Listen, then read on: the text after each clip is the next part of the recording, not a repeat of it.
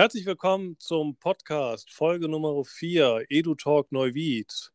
Hallo Pascal. Hallo Carsten, ich begrüße dich. Ja, wir machen heute die vierte Folge, nachdem wir zwischen der dritten und der vierten ein bisschen mehr Pause hatten, aber das war einigen äh, Veranstaltungen, die wir hatten, geschuldet. Aber jetzt geht es munter weiter im wöchentlichen Rhythmus. Und wir haben einen Gast der Gast wurde uns wärmstens empfohlen ähm, auf einem Online-Studientag an der Grundschule in Rengsdorf, der erste Lindwing-Grundschule, ähm, als es auf einmal hieß, oh, da haben wir eine Referendarin, die kann das gut. Und schon hatten wir äh, Alina mit im Boot und die hat sich auch bereit erklärt, mal ein bisschen aus ihrem Alltag ähm, zu erzählen. Digitales Referendarin, noch nicht so lange von der Uni weg. Wie sieht das eigentlich aus? Hallo Alina.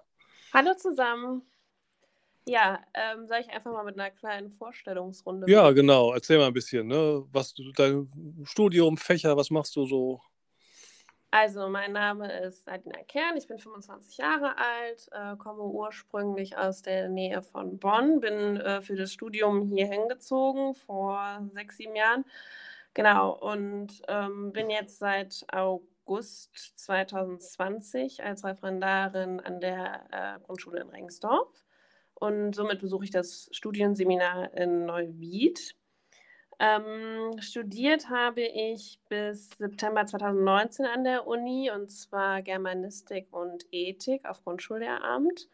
Und äh, ins Ref gegangen bin ich dann allerdings mit Ethik, ähm, weil das Pflichtfach, äh, was jeder von uns hat, ist ähm, Grundschulbildung sowieso. Genau, da habe ich mich halt für Ethik entschieden. Mhm weil das äh, für mich ein sehr wichtiges und vor allem zeitgemäßes Fach auch ist. Ja. Oh ja, definitiv. Jetzt muss ich aber nochmal neugierig sein aus der Nähe von Bonn. Woher denn? Aus Königswinter. Woher denn aus Königswinter? Bad Dollendorf. Welche Straße? nein, nein, so weit wollen wir jetzt nicht gehen. Ich komme auch gebürtig aus Oberdollendorf. Ah, Okay, ja, das ist ja spannend. Also ich bin dann äh, da auch zur Grundschule gegangen in Oberdollendorf. Und, Oben auf dem Schnitzenbusch? Ja, natürlich. Ja. da gibt es ja nur eine. ja, stimmt. Ja, ich habe genau gegenüber da gewohnt. Ah ja, meine Großeltern auch. Also um die Ecke quasi. Das, oh, das gehört jetzt nicht, also wir schweifen ab in dem Podcast, jetzt werden die anderen Kollegen wahrscheinlich hellhörig, aber da müssen wir noch mal gucken, weil dann müsste ich ja deine Großeltern vermutlich kennen. Aber das können wir zum anderen Zeitpunkt mal klären. So wird ja, das nichts mit der halben Stunde. Naja, so wird das nichts mit der halben Stunde, weil die, dafür ist die Welt einfach zu klein und die Bildungswelt auch. Das ist ja verrückt. Ja, ähm, genau. Also ich bin dann, wie gesagt, in Bonn aufs äh, Gymnasium gegangen und ähm, ja, habe dann... Müsste, jetzt müsste ich noch fragen, welches Gymnasium? Jetzt bitte nicht Kalkul.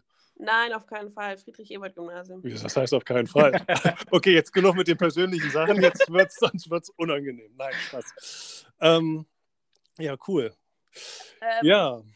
Ja, mit digitalen Medien habe ich äh, tatsächlich schon im Gymnasium ähm, Erfahrungen machen dürfen. Also kurz vor meinem Abi haben wir dann so die ersten Smartboards bekommen. Das war dann so 2012, 2013. Da war das äh, schon schwer im Kommen und ganz modern. Ähm, allerdings fing das dann erst so richtig an, als ich dann schon mein Abi gemacht hatte. Und ähm, ja, dann bin ich nach dem FSJ dann an die Uni Koblenz gekommen und ja, habe da in Sachen Digitalisierung so ein bisschen das blaue Wunder erlebt. Also ähm, wir wurden nicht wirklich ausgebildet in Sachen Digitalisierung. Also ich habe mitbekommen, dass es mittlerweile so langsam mal anläuft an der Uni, dass es dann doch mal so ein Wahl Seminar äh, zur Digitalisierung oder zum Unterricht mit einem iPad äh, gibt. Aber als ich da studiert habe von 2014 bis 2019, ähm, ja, habe ich tatsächlich nichts äh, dahingehend gelernt. Und ähm, das hat man dann auch im Referendariat durchaus gemerkt. Ja. Mhm.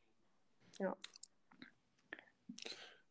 Ja, ja, klar, das ist natürlich dann, ne, ähm, ja, man, man, man merkt das so. Ne? Also es geht im Moment gerade deutlich schneller äh, vorne weg, als man eigentlich hinten hinterherkommt. Das merken wir nicht nur an den, an den Schulen, das, sondern das, das höre ich auch immer wieder ähm, von, von, von Unis. Ähm, da fehlen halt auch genau die gleichen Strukturen wie an den Schulen. Ne? Da müssten auch wahrscheinlich mehr fortgebildet werden, damit das weitergegeben werden kann und so weiter und so fort. Ja, absolut. Ja. Aber ich glaube, jetzt durch, spätestens durch Corona, aber eigentlich auch vorher schon, ist es, glaube ich, jetzt allen nochmal äh, bewusst geworden, dass wir diese Strukturen schaffen müssen. Und ich höre eigentlich überall, ne? also egal ob das jetzt Schule ist, ob das Referendariat ist, ob das Uni ist, dass fleißig an Konzepten gestrickt wird, ähm, dass das möglichst schnell alles, ähm, ich sage mal, nicht aufgeholt, aber zumindest die Lücke ein bisschen kleiner gemacht wird. Ja, ja, doch, kann ich auch unterschreiben. Wie, wie ist denn so das Ref? Wenn ich frage. Also jetzt so ganz, ganz, ganz allgemein. Ist ja bei mir jetzt schon eine Weile her. Äh, ganz allgemein äh, sehr spannend, aber auch sehr holprig. Also ähm, ja, im, als ich im August anfing, da war ja Corona so ein bisschen pausiert. So hatte man das mhm. Gefühl. Man dachte, ja, gut, das Schlimmste ist rum.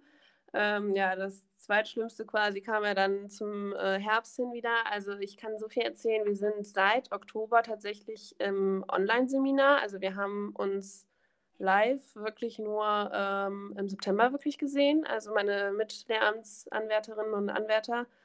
Ähm, seitdem treffen wir uns halt jeden Dienstag immer nur online und das ist schon ein guter Ersatz, aber es fehlt halt total diese persönliche Ebene, aber es ist halt nun mal der Situation geschuldet. Es ist schon richtig so, dass es ähm, alles digital stattfindet.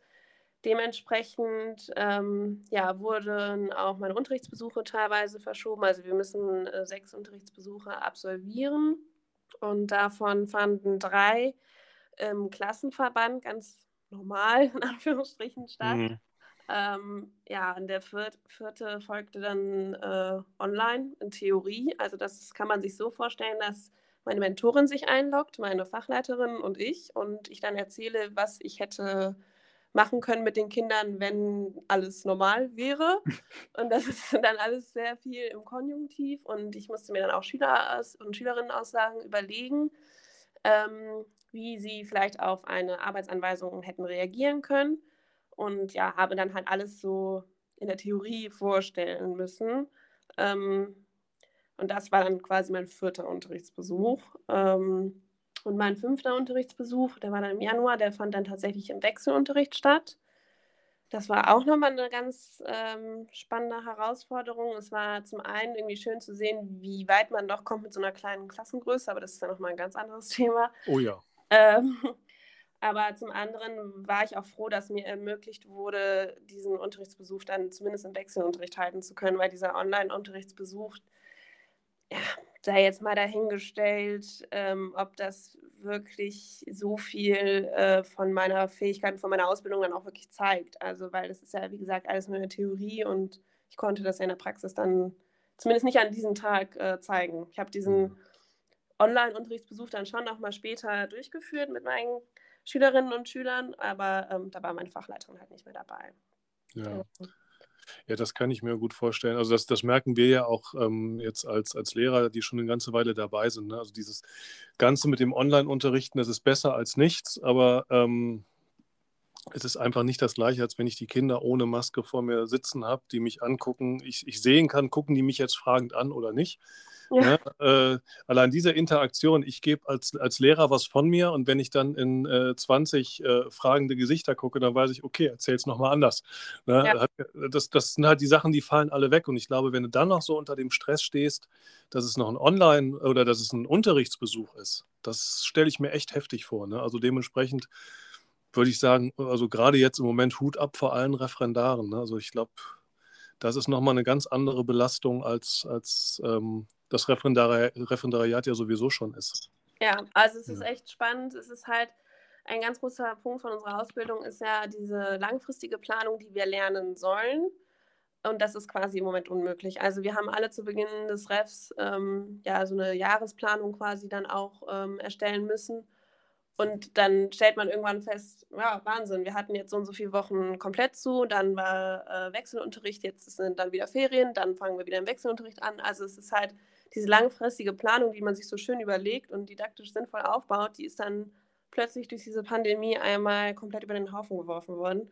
Ähm, und ich glaube, das werden auch unsere größten Defizite dann sein nach dem Referendariat, diese langfristige Planung, dass man die zwar planen kann, aber die Durchführung fehlt ja auch komplett. Mhm. Ja. aber gut. Wird man auch sicherlich eine Lösung finden und ich sage mal auch später, ähm, Learning by Doing, also wenn man später mal arbeitet, äh, ist sowieso manchmal schwierig geworden, sehr, sehr langfristig zu planen, finde ich zumindest. Ne? Dafür passiert einfach immer, immer irgendetwas, was, was, was das Ganze einem dann doch ein bisschen, ähm, ja, die, den, den Zeitpunkt so ein bisschen schreddert. Ja. Ja als Zeitwächter schreite ich jetzt hier einfach mal. Genau, dann, dann, dann komm, komm, du doch mal zum, komm du doch mal zum nächsten Punkt. Ganz genau. Ähm, genau, die Alina wurde uns tatsächlich empfohlen von ihren KollegInnen, weil sie halt schon ganz viele unterschiedliche digitalen ähm, Geschichten in ihrem Unterricht äh, nutzt. Und dementsprechend äh, willst du uns vielleicht mal verraten, was du alles so nutzt, Alina? Ja, sehr gerne. Also ähm, ich habe das große Glück, dass ich eine top ausgestattete Schule habe. Ähm, hätten wir nicht in jedem Klassenzimmer Smartboards, äh, sähe auch der Online-Unterricht bzw. der Fernunterricht ganz anders aus. Ähm, ja, dadurch, dass wir halt überhaupt diese Smartboards in der Klasse haben, kann man auch, wenn dann mal Wechselunterricht stattfindet oder der reguläre Unterricht ganz spontan auch mal unterrichten und mal hier gerade mal ein Bild äh, raussuchen oder ein Video zeigen. Das ist echt ähm, toll und macht viel Spaß damit zu unterrichten. Ähm, also heißt, das Smartboard ersetzt auch größtenteils immer äh, die Tafel bei uns in den Klassenzimmern. Ähm, in meinem einen Klassenzimmer, wo ich unterrichte, da haben wir sogar noch zwei Oldschool-PCs stehen.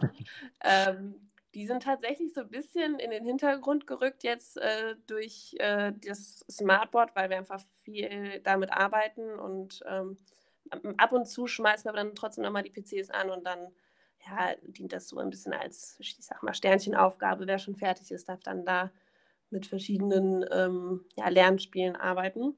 Äh, wir haben auch noch einen großen Computerraum, wo auch ähm, regelmäßig eine Medienstunde äh, stattfindet, wenn wir nicht gerade Wechselunterricht haben, ähm, die dann auf dem Medienkompass basiert. Ähm, wir haben pro Klasse vier iPads, äh, die wir nutzen können, aber insgesamt, ja, dadurch, dass wir zwölf Klassen haben 48 iPads und ähm, auch noch Lehrer-iPads zur Verfügung. Ähm, ja, und die Kinder haben auch alle einen Zugang zu Anton und Antolin. Das ist so eine Grundschul-App, ähm, die Mathe, Sachunterricht und Deutsch vor allem impliziert, wo man auch so tolle Lernspiele hat, ähnlich wie Learning-Apps, ähm, ja, nur halt in dieser eigenen Anton- oder beziehungsweise Antolin-App. Ähm, Genau, und was sich jetzt halt so etabliert hat durch den Lockdown, waren die Padlets. Ich habe eins für meine Ethikklasse gemacht und eins für meine Grundschulbildungsklasse. Ähm, darauf habe ich dann halt die verschiedenen Fächer zum Beispiel verlinkt, wie Deutsch, Mathe, Sachunterricht oder Neuigkeiten, ähm, erweiterte Spiele und Verlinkungen zu zum Beispiel Learning-Apps erstellt und ja, das war, wie gesagt, vor allem im Lockdown, aber auch immer noch im Wechselunterricht das schon eine große Hilfe, weil dann auch die Kinder, die dann Zusatzaufgabe, zum Beispiel ein Elfchen jetzt über den Frühling geschrieben haben, die kann ich dann da wunderbar hochladen und dann können sich die anderen Kinder das auch angucken und dürfen sogar kommentieren. Und es ist schon schön zu sehen, dass das so angenommen wird und dass die Kinder da auch richtig Spaß haben und dann schreiben, Frau Kern, können Sie das bitte auf das Padlet hochladen? Ich habe äh, da die Brücke versucht, von Sachunterricht nachzubauen und hier habe ich ihnen mal ein Foto geschickt und das ist schon toll, wenn ich sehe, dass die Kinder mir von den Handys ihrer Eltern aus E-Mails schreiben, damit ich das auch bitte dringend auf Tablet hochlade. Und die sind in der dritten Klasse, muss man dazu sagen, heißt so, ja, um die zehn Jahre alt. Ähm, das ist schon toll, dass das auch so angenommen wird, auf jeden Fall. Ja, das sind so die Sachen, die ich vor allem nutze. Hm. Also man merkt schon, dass die, ähm, die, die, die Schülerinnen und Schüler da durchaus motiviert werden, auf einmal ganz andere Sachen zu zeigen, als man das vielleicht sonst in der Schule so gewohnt war. Ne? Ja, absolut. Also, dass es, äh, wie gesagt, dass es auch so angenommen wird und dann die Zusatzaufgabe plötzlich keine Zusatzaufgabe mehr darstellt, sondern die, die muss ich als allererstes erledigen, weil dann kann ich das hochladen auf dem Padlet. Das ist natürlich äh, ein schöner Nebeneffekt, ja. Aber die Schüler laden das bei dir selber hoch oder ähm, äh, die schicken? mir das dann schicken, genau per E-Mail an meine ähm, Schul-E-Mail-Adresse. Die ist ja. auch verlinkt. Äh, die haben keinen Zugriff dazu, das selber hochzuladen. Ich glaube, das würde ein bisschen ausarten. ja. Ja, weil ich, du sagtest eben so, und dann kommentieren die das, dann dachte ich mir so, dürfen die Kommentare dazu abgeben? Ist das, hast du das freigeschaltet? Oder? Ja, habe ich freigeschaltet, aber äh, die müssen ihren Namen dahinter schreiben, damit ich wenigstens weiß, von wem das ist. Okay. Das funktioniert auch immer gut. Dann steht da liebe Grüße Anna zum Beispiel und dann weiß ich, ah ja, okay, ähm, Anna hat das Rätsel jetzt gelöst und ähm, ja, die loben sich dann auch untereinander. Das ist total Und das, das finde ich ja einen total spannenden und wirklich auch häufig unterschätzten ähm, Aspekt bei der ganzen Sache, weil ich, ich höre immer ganz viel, ja, wenn dann, dann äh, ja so, viele haben Angst vor dem, also viele Kollegen haben Angst vor dem Kontrollverlust, ne? Dann, dann stelle ich das da so rein und dann kann ja jeder was da reinschreiben. Ne? Und ähm, ich denke mal, so wie du das gerade sagst, das finde ich total super, dass das im Prinzip schon in der Grundschule angefangen wird und begleitet wird. Ne? Und ähm, wenn, wenn man sowas mit, mit, mit weiterzieht ne? und dann auch da im Prinzip ja die Sachen mit anwendet, Medienkompetenz, ne? was bedeutet das denn, wenn ich das jetzt kommentiere? Ne, das ist ja auch tägliches Brot in den, in den Nachrichten immer, irgendwelche Hasskommentare. Ne, was bedeutet das eigentlich, wenn ich mit meinem Namen oder auch ohne meinem Namen da was hinschreibe, was vielleicht andere verletzen könnte? Ja. Und so hat man auf der einen Seite freuen die sich, ähm, dass, sie, dass sie gelobt werden. Sie können, äh, die, sie haben die Kollaboration, die Kommunikation mit drin. Und auf der anderen Seite merken sie aber auch sicherlich, wenn mal was da steht, was vielleicht, gab es das mal, dass jemand mal was geschrieben hatte, was, ich sag mal, vielleicht nicht so schön war? Nee, tatsächlich gar nicht. Ich habe nur okay. letztens einen Kommentar von einem Elternteil äh, gehabt auf dem Padlet, dass sie äh, in unsere Big Blue Button Sitzungen sich nicht einloggen können wo ich mir dachte, ja gut, das ist jetzt hier ein bisschen viel am Platz, dann schreiben Sie mir lieber eine E-Mail. Aber äh, das war das Einzige, wo ich dachte, ja gut, das gehört jetzt hier nicht hin. Aber mhm. äh, von den Kindern aus gar nicht. Ja. Und das ist, finde ich, eigentlich, finde ich total toll, weil das ist etwas, was ich immer wieder höre, was ähm, ja so den, den Kindern angedichtet wird, ne? beziehungsweise dann gibt es vielleicht mal einen unter 20 oder 30, der was schreiben würde, aber weil das kommen könnte, lässt man es lieber ganz bleiben. Und das finde ich halt so den falschen Weg. Ne? Ja, das stimmt. Ich habe auch das Gefühl, dass die Kinder das auch ähm, gar nicht erst in Erwägung ziehen, weil sie einfach das total cool finden, dass es jetzt so eine digitale, ja, so ein digitales Klassenzimmer existiert von ihnen und äh, dass sie sich halt so wenigstens austauschen können, weil es sind halt zehnjährige Kinder, die sich äh, leider nicht mehr unbedingt aufs Festnetz anrufen, um sich äh, zu verabreden, sondern sie hängen halt nun mal auch viel an den Tablets und ähm, ja, wenn es dann zumindest so ein Stück weit die Möglichkeit gibt, mit seinen Klassenkameradinnen und Klassenkameraden in Kontakt zu bleiben, ist das doch auch echt eine schöne Sache. Nee, definitiv. Pascal. Jo, genau. Ähm, dann grätsche ich jetzt einfach auch nochmal dazwischen. Ich werde jetzt eine neue Zeitsicht. Das ist eigentlich gar kein so schlechter Job. Und leite ja.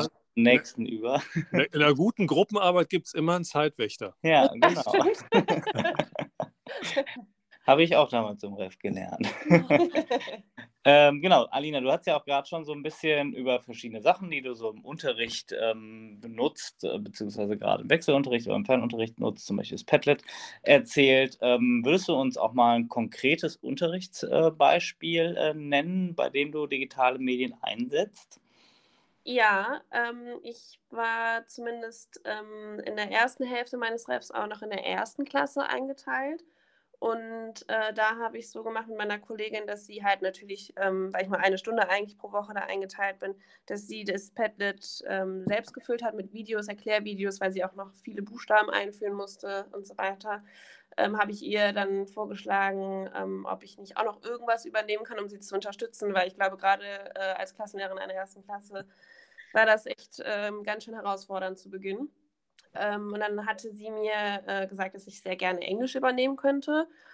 Und ähm, dann habe ich kurz überlegt, was ich denn da groß machen kann. Und dann habe ich ähm, gedacht, dass es eigentlich am simpelsten ist, wenn ich mir deren Englisch-Workbook ähm, ja, vorlege und quasi ein Video dazu mache, wie äh, sie das jetzt bearbeiten.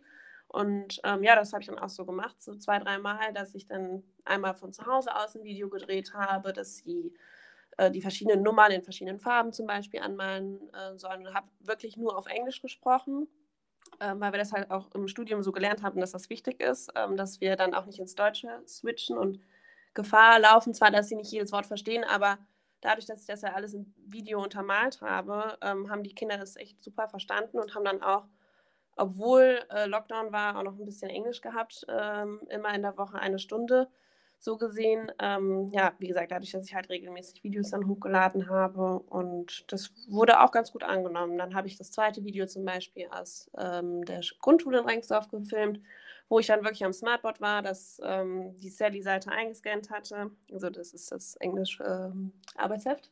Ähm, mhm. Ähm, und dann mir großgezogen habe und dann wieder auf Englisch gesagt habe, ja, ähm, wir müssen das und das machen. Hier müssen wir jetzt zum Beispiel die Äpfel zählen, die runtergefallen sind.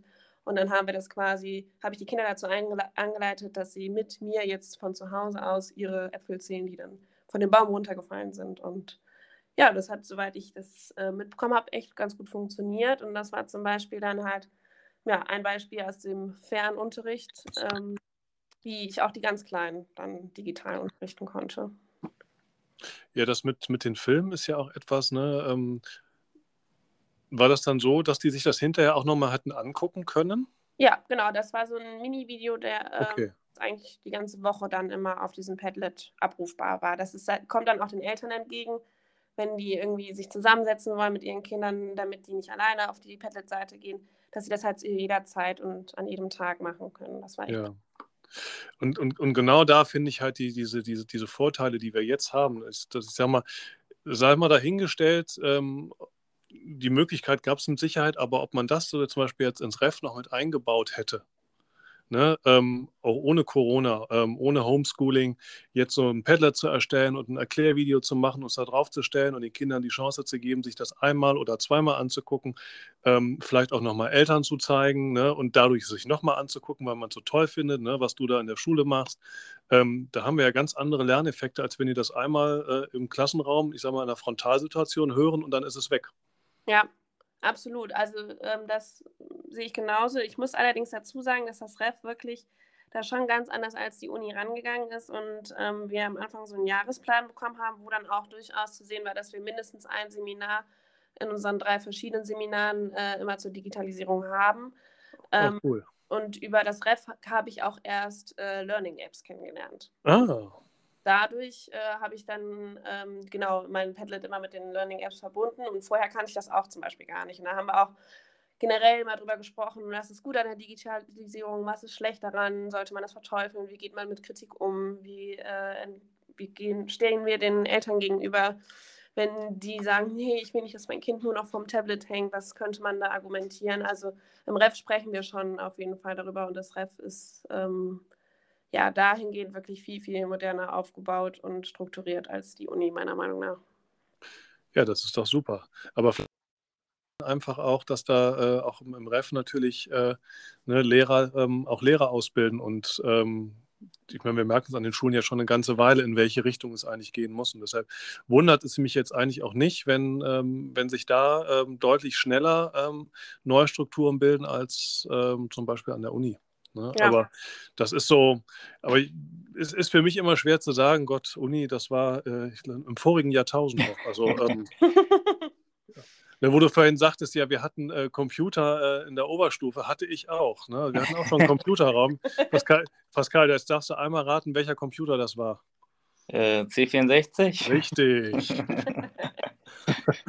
ja, mehr gab es mehr gab's da in den 80ern nicht, also aber besser als gar nichts. Also war schon, war schon auch eine wilde Zeit.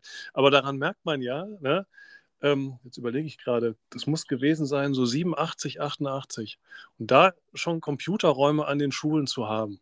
Und dann aber immer noch zu überlegen, manchmal, wenn wir von Digitalisierung an Schulen reden, wo wir heute stehen, da denkt man sich eigentlich, da muss doch mehr passiert sein in den, in den 30 Jahren, ähm, als, als, als wir jetzt eigentlich ähm, gezwungenermaßen uns gerade drauf schaffen. Ne? Das, das erschreckt mich dann immer. Ja, vielleicht ist es ja letztendlich auch äh, eine gute Seite von der Pandemie, dass wir dadurch auch mal ein bisschen äh, vorangekommen sind, weil selbst ich bei meinem Referendariat, das ist jetzt ja auch erst fünf Jahre her und äh, wir hatten kaum was zu digitalen Medien. Also bei uns wurde das Smartboard einmal so erklärt im Nachmittagsworkshop, aber auch der war sogar nur freiwillig, das war so ein Wahlpflichtmodul und an was anderes kann ich mich ehrlich gesagt schon gar nicht mehr erinnern. Also dementsprechend, äh, ja hat das ja auch gute Seiten, diese Pandemie. Ja. Aber ich fand das gerade super, das Beispiel, was du gesagt hast, Alina, ne? also mit, mit Erklärvideos ins Padlet eingebunden. Ja, und wenn man das Ganze jetzt noch ein bisschen weiter strickt, ähm, Schulcampus, der kommt, ähm, da ist eure Schule, habe ich ja mitgekriegt, auch sehr offen gegenüber, beziehungsweise auch schon angemeldet, glaube ich. Mhm. Ähm, So, und wenn ich mir dann angucke, dass ich diese ganzen Sachen, wie solche Erklärvideos, die ich vielleicht selber gedreht habe, ne, und ich habe da auch bei ganz vielen Kollegen jetzt in, auch im ersten Lockdown schon die kleine Erklärvideos gemacht habe, gerade im Sprachenbereich, ne, auch für Englisch, damit die Kinder ähm, da ein Sprachvorbild haben, äh, was sie sich immer und immer wieder anhören können. Um das dann, äh, ich sag mal, auf so eine feste Plattform, sei es nachher in Moodle oder ähm, in, in der Campus Cloud, den Kindern immer zur Verfügung zu stellen. Und wenn das schon in der Grundschule so gut anschlägt, ähm, dann, dann, dann sehe ich da also auch wirklich gerade für die weiterführende Schule ein Riesenpotenzial. Ne? Und das, das müssen wir einfach sehen, dass wir das äh, viel besser ausgeschöpft kriegen, weil uns das als Lehrer ja entlastet. Ne? Also ähm, du machst es jetzt einmal und stellst es zur Verfügung und die Kinder können sich so oft angucken, wie sie möchten. Ne? Und ansonsten würdest du es vielleicht fünfmal, sechsmal, dann ist im Unterricht einige schon gelangweilt, weil wir haben es doch beim ersten Mal schon verstanden und andere brauchen es aber vielleicht nochmal. Ähm, da haben wir so viele Möglichkeiten, uns selbst zu entlasten mit solchen, ich sage jetzt mal, Kleinigkeiten. Ne? Und sowohl Padlet als auch so ein kleines Video sind ja keine Hexenwerke.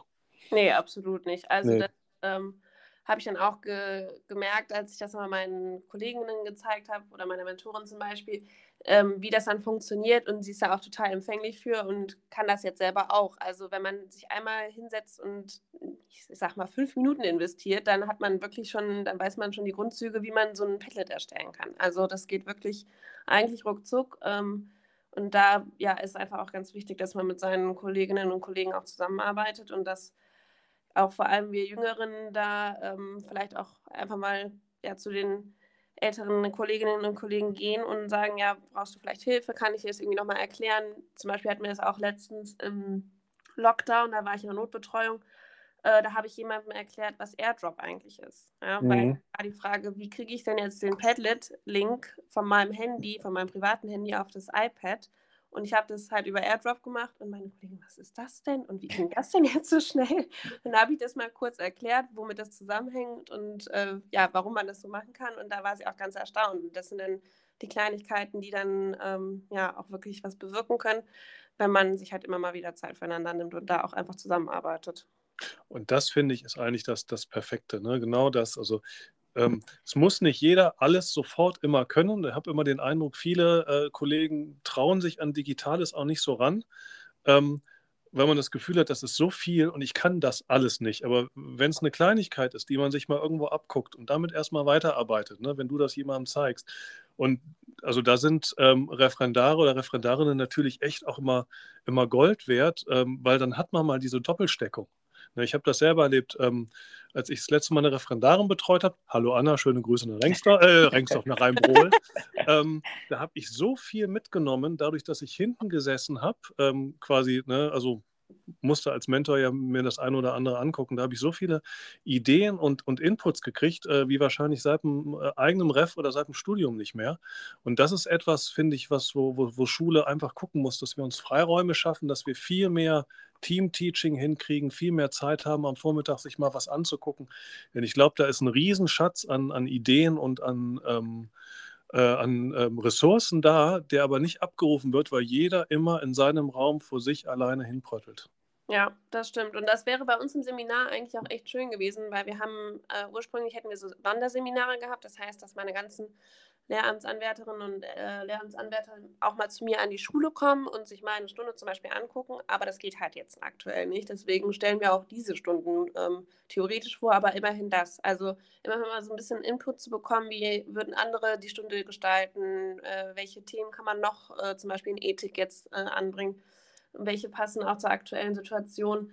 Da dieser Austausch, der dann wenn es aktuell halt nicht geht, in Präsenz, dann wenigstens digital stattfindet, das ist ähm, auch schon Gold wert. Ja. ja. So, ich höre den Pascal schon als Zeitwächter. Genau, ich habe gerade schon tief Luft geholt. Um, genau. Äh, ja, ich finde, es passt eigentlich ganz gut äh, zu unserer letzten Frage, die wir vorbereitet haben. Ähm, ja, Alina, wie sieht dann deine Vision von digitalen Unterrichten aus? Also meine Vision wäre, dass ähm, wir irgendwann so weit sind, dass nicht nur meine Schule top ausgestattet ist mit zum Beispiel Smartboards in jedem Klassenzimmer, sondern ähm, dass das wirklich an allen Grundschulen und auch weiterführenden Schulen Regel ist, dass äh, man ein Smartboard hat als Tafelersatz, aber auch, dass man ein Tablet pro Kind generieren kann. Also ähm, das ist schon auch wichtig. Das merkt man jetzt in der Notbetreuung oder zum Beispiel im Wechselunterricht geht das immer ganz gut auf. Aber wenn dann halt mehrere Klassen gleichzeitig äh, eine Medienstunde machen wollen mit den iPads, dann muss man sich absprechen. Das ist natürlich auch in Ordnung, aber äh, für die Zukunft wäre das einfach schön, wenn das ähm, ja, noch mehr unterstützt wird, sodass wir das für jeden Schüler und jede Schülerin ähm, generieren können. Ich äh, persönlich, habe es ja eben auch schon mal angesprochen, ähm, wäre auch sehr dankbar über einen Dienstlaptop bzw. Äh, Tablet, weil aktuell ähm, ja, unterrichte ich von meinem MacBook aus ähm, und plane mit meinem Handy und meinem MacBook und halt äh, ja, in der Schule mit den Smartboards oder mit den iPads. Aber ähm, ja, das, da würde ich mich auch freuen, wenn wir Lehrkräfte unterstützt werden würden, technisch, in technischer Hinsicht. Ist, ist ja in Planung. Die Gelder sind ja auf Bundesebene freigegeben. Jetzt fehlt nur noch die, die politische Umsetzung ähm, für die dienstlichen Endgeräte. Also ich glaube, das erste Mal gehört habe ich letztes davon letztes Jahr im August. Das muss noch in den Sommerferien gewesen sein, aber wir haben sie halt immer noch nicht. Ne? Aber sie werden kommen. Also ich bin da, als, äh, gut, als Lehrer muss man Optimist sein, sonst äh, geht das alles nicht. ja, also die, sie, sie werden kommen, ja. Und, und auch die 1 zu 1 Ausstattung. Ich glaube, das weiß inzwischen jeder, dass da kein Weg dran vorbeiführt, gerade auch wenn ich über Bildungsgerechtigkeit rede. Ne, also es ähm, kann nicht sein, dass jetzt nach über einem Jahr äh, Pandemie immer noch äh, zu wenig Geräte im Umlauf sind, beziehungsweise die Schüler, dadurch, dass sie keine eigenen Geräte haben, einfach auch nicht an den Geräten geschult sind und wir das alles auf die Eltern abwälzen müssen. Ne. Wir müssen, jedes Kind muss ein eigenes Gerät haben ich sage mal, altersgemäß entsprechend halt auch die Nutzungsdauer, dass ein Erst- oder Zweitklässler vielleicht nur ein- oder zweimal in der Woche eine Kleinigkeit macht, während vielleicht ein Zehnklässler äh, da auch am Tag äh, zwei Stündchen dran verbringen darf in der Schule. Das sind ja andere Themen. Aber ein Gerät pro Schüler und in den Schulen werden die Schüler fit gemacht, damit umzugehen und das würde auch die Eltern entlasten, unabhängig von, von Homeschooling. Ne? Also wenn da zu Hause mal ein, ein Stop-Motion-Film gemacht werden soll oder man soll zu irgendeinem Thema mal was fotografieren, das können Kinder auch selber. Ne? Und, ja. Aber dafür müssen sie halt ein eigenes Gerät haben, mit dem sie vertraut sind. Ja, absolut. Und ähm, ja, wir haben jetzt unser WLAN an der Schule nochmal ausgebessert, aber ich kriege das ja von umliegenden Grundschulen mit. Auch das ist immer noch nicht flächendeckend, äh, dass es WLAN an Schulen gibt oder dass es funktioniert. Also, dass man das immer noch sagen muss jetzt äh, zu, heutzutage, das kann man eigentlich kaum glauben, aber es ist so. Also, wie oft hat man den Fall, dass an irgendwelchen Schulen das WLAN nicht funktioniert oder zu Hause bei den Schülerinnen und Schülern das WLAN nicht funktioniert? Dass die Sachen nicht laden. Auch wie jetzt mit den Big Blue Button Sitzungen hatte ich auch oft das Problem, dass ich zum Beispiel rausgeflogen bin, weil ja die Server überladen waren, dass das einfach alles besser ausgestattet wird, damit halt diese Stolpersteine einfach nicht mehr existieren. Das ist ja fast ein perfektes Schlusswort. da sind wir doch sonst eigentlich für zuständig. Ne? Aber ja, der, der, der, der Wunsch, das passt jetzt eigentlich. Ne? Also äh, gut ausgestattete Klassenräume, gut ausgestattete Schüler und eine gut ausgestattete Schule mit einer Infrastruktur, ähm, die so zuverlässig ist, dass man sich wieder ganz auf das konzentrieren kann, wofür wir eigentlich da sind, nämlich das Arbeiten mit den Kindern und nicht auf irgendwelche ständigen Fehlerbehebungen. Ich hatte das auch gestern. Auf einmal ging die Kamera nicht mehr. Ähm, dann war der Ton auf einmal weg äh, in der Videokonferenz. Ich hatte nichts gemacht. Ne? Ähm, klar, kann immer passieren, aber ist natürlich immer schwierig, ähm, wenn man auf der anderen Seite dann Kinder hat, die da gerne gerade jetzt gerade zuhören wollen. Ähm, aber ich bin mir auch da sehr sicher, dass sich das alles mal einpendeln wird. Ne, also das, was wir jetzt in einem Jahr da an Fortschritt gemacht haben, ähm, das ist schon phänomenal. Wir merken es ja selber auch. Ja, auf jeden Fall. Ja. Pascal, hast du noch eine Frage? Nee, ich äh, hoffe nur, dass sich die KollegInnen auch zu Hause darüber freuen, dass selbst wir auch unsere technischen äh, Schwierigkeiten manchmal haben und dementsprechend, ähm, ja, passiert das auch sogar uns und dementsprechend scheuen sie sich nicht davor, irgendwelche technischen Hilfsmittel einzusetzen. Ähm, die meisten Schüler haben auch nicht viel mehr Ahnung als sie und dementsprechend, äh, ja. ja. Vor allem, vor allem um das gerade nochmal aufzugreifen, ich finde das ja gerade gut. Also ich, wenn ich auch gucke, wie oft mir Schüler irgendwas äh, sagen oder zeigen, haben sie da mal geguckt. Ne? Also man ist ja auch irgendwann betriebsblind. Ne? Äh, und ich finde es gerade gut, wenn Sachen nicht funktionieren und man auch mit Schülern zusammen an der Lösung arbeiten kann und die auch mal vielleicht eine Idee haben könnten. ne, woran es jetzt liegen könnte. Und da kommen die Ideen und dann sind die auch die Schüler wieder, ne, dann sind die auch mal stolz, dass sie mal was zeigen konnten. Und ähm, das finde ich, ne, also auch da so eine flache Hierarchie mit, mit einzubauen und gemeinsam an, an, an Problemen äh, zu arbeiten. Da lernen für meiner Ansicht nach die Kinder viel mehr, als wenn immer alles super funktioniert. Also, dass es überhaupt funktioniert, das sollte natürlich sein. Aber ähm, der ein oder andere Fehler darf ruhig mal sein. Und dann kann man mal überlegen, so woran hat es jetzt gelegen. Aber das ist doch, das ist doch Alltag. Ja. Eine offene Fehlerkultur. Ja. Genau. Ansonsten bin ich jetzt ganz glücklich, dass wir es geschafft haben, in der vierten Folge wieder von der Zeit her ein bisschen runterzukommen. Und genau, würde mich dann auch hiermit schon mal verabschieden. Auf Wiederhören. Ja, vielen Dank, Alina. Hat super Spaß gemacht, war sehr kurzweilig. Ich weiß nicht, wie es bei dir war. Mir kam es auch vor wie fünf Minuten. Ja, und das ist, finde ich, das total, ähm, finde ich total klasse. Und auch so so ein Podcast, also ich weiß auch, sobald wir in der, in der Schule wieder halbwegs ein bisschen von Normalität reden, reden können, wird für zum Beispiel so die Erstellung von so Podcasts und dann in, in einem internen Wiki vielleicht ne, im Schulcampus mit eingebaut, bei mir auf jeden Fall fester Bestandteil werden, weil das ist mal auch was ganz anderes als ein Plakat zu machen oder so. Ja, das ist echt eine gute Idee. Ja, und da machen wir bestimmt hier im Medienzentrum auch mal äh, eine Fortbildung zu. Wie mache ich so einen Podcast? Weil das ist wirklich äh, so simpel, Ja. aber das ist ein anderes Thema. Gut, dann vielen Dank, Alina, vielen Dank, Pascal und äh, an die Zuhörer. Wir hören uns bei der fünften Folge und die, denke ich mir, wird nächste Woche erscheinen. Aber wir werden noch nicht teasern, was vorkommt. Das ist noch eine Überraschung. so, dann tschüss. Tschüss. Tschüss.